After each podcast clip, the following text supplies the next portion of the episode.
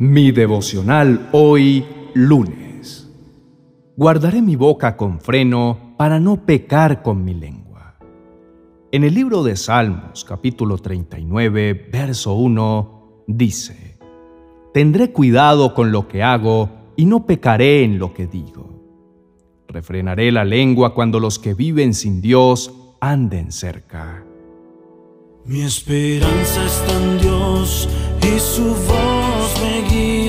Con Julio Espinosa. Mi devocional hoy. Te invito a reflexionar en esto. Piensa por un momento cuántas veces hablas sin callar. ¿Cuántas veces has hablado sin pensar y has hablado y hablado de más? Piensa ¿Cuántas veces sabías que ya era suficiente y que debías parar, pero no lo hiciste? Porque tus impulsos eran más fuertes y quisiste ganar el argumento en lugar de escuchar a los demás, llegar a un acuerdo y entendimiento.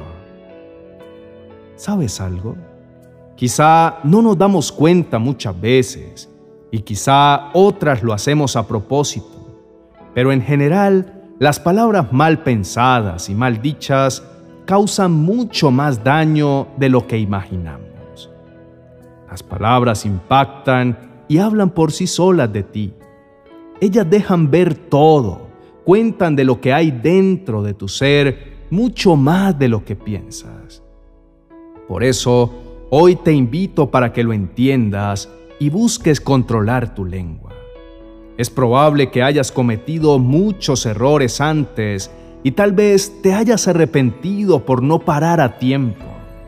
Y es por esta razón que debes tratar de no seguir cayendo en lo mismo. Te entiendo y sé que controlar tus palabras es de lo más difícil que puedas hacer. Pero debes saber que al mismo tiempo es lo que más puede dejar huella en las vidas de otros en todos los aspectos. Piénsalo, tu relación de pareja, tus hijos, tu familia, tu trabajo, cada una de estas áreas podría mejorar exponencialmente si decides entregar tu lengua al Señor y hablar solamente cuando sea adecuado y con palabras bien dichas y que sean de bienestar y de bendición y no todo lo contrario. Me gustaría que hagas el ejercicio y dejes de hablar cuando sea para quejarte. Calla cuando sea para decir que estás enojado y querer descargar tu ira.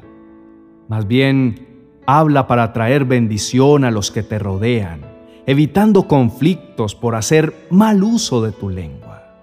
Hazlo ya. Toma la decisión de cambiar tus palabras. No dejes que pase ni un día más y controla tus dichos para que seas recordado por alabar y traer alegría y bendición a todos los que te rodean, por medio de todo lo que sale de tu boca. Oremos. Precioso Señor, gracias por mostrarme cuánto daño puedo causar y he causado por no controlar mi lengua.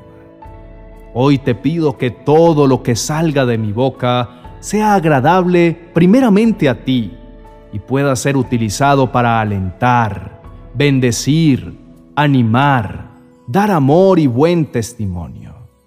Padre, te pido que guíes y controles cada una de mis palabras y mis pensamientos. En el nombre de Jesús, amén y amén. Querido amigo, me gustaría que por un momento analices qué sale de tu boca. ¿Sabiduría? amor, consuelo, alegría, ánimo, bendición? ¿O por el contrario, quejas, gritos, malas palabras, enojos, rencores, odios? ¿Cómo son tus conversaciones?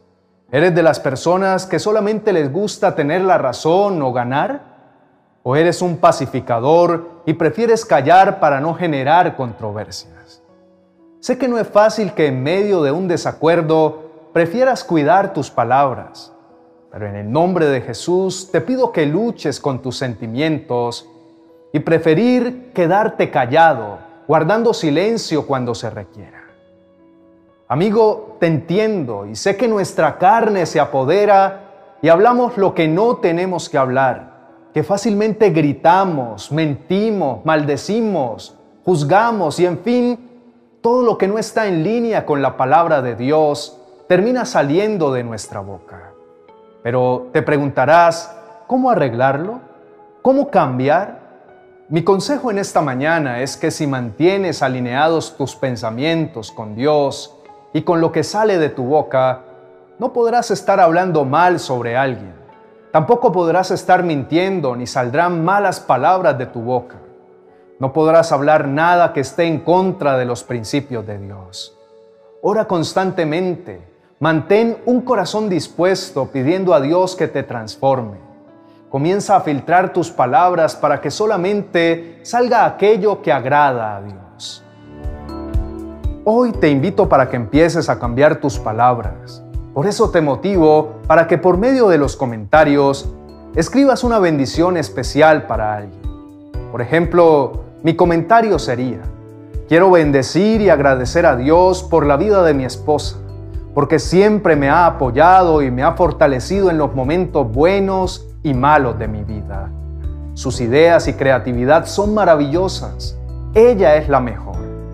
Escríbenos y de esta manera estaremos transformando nuestra forma de hablar, bendiciendo y hablando palabras de bien que alegran a los demás.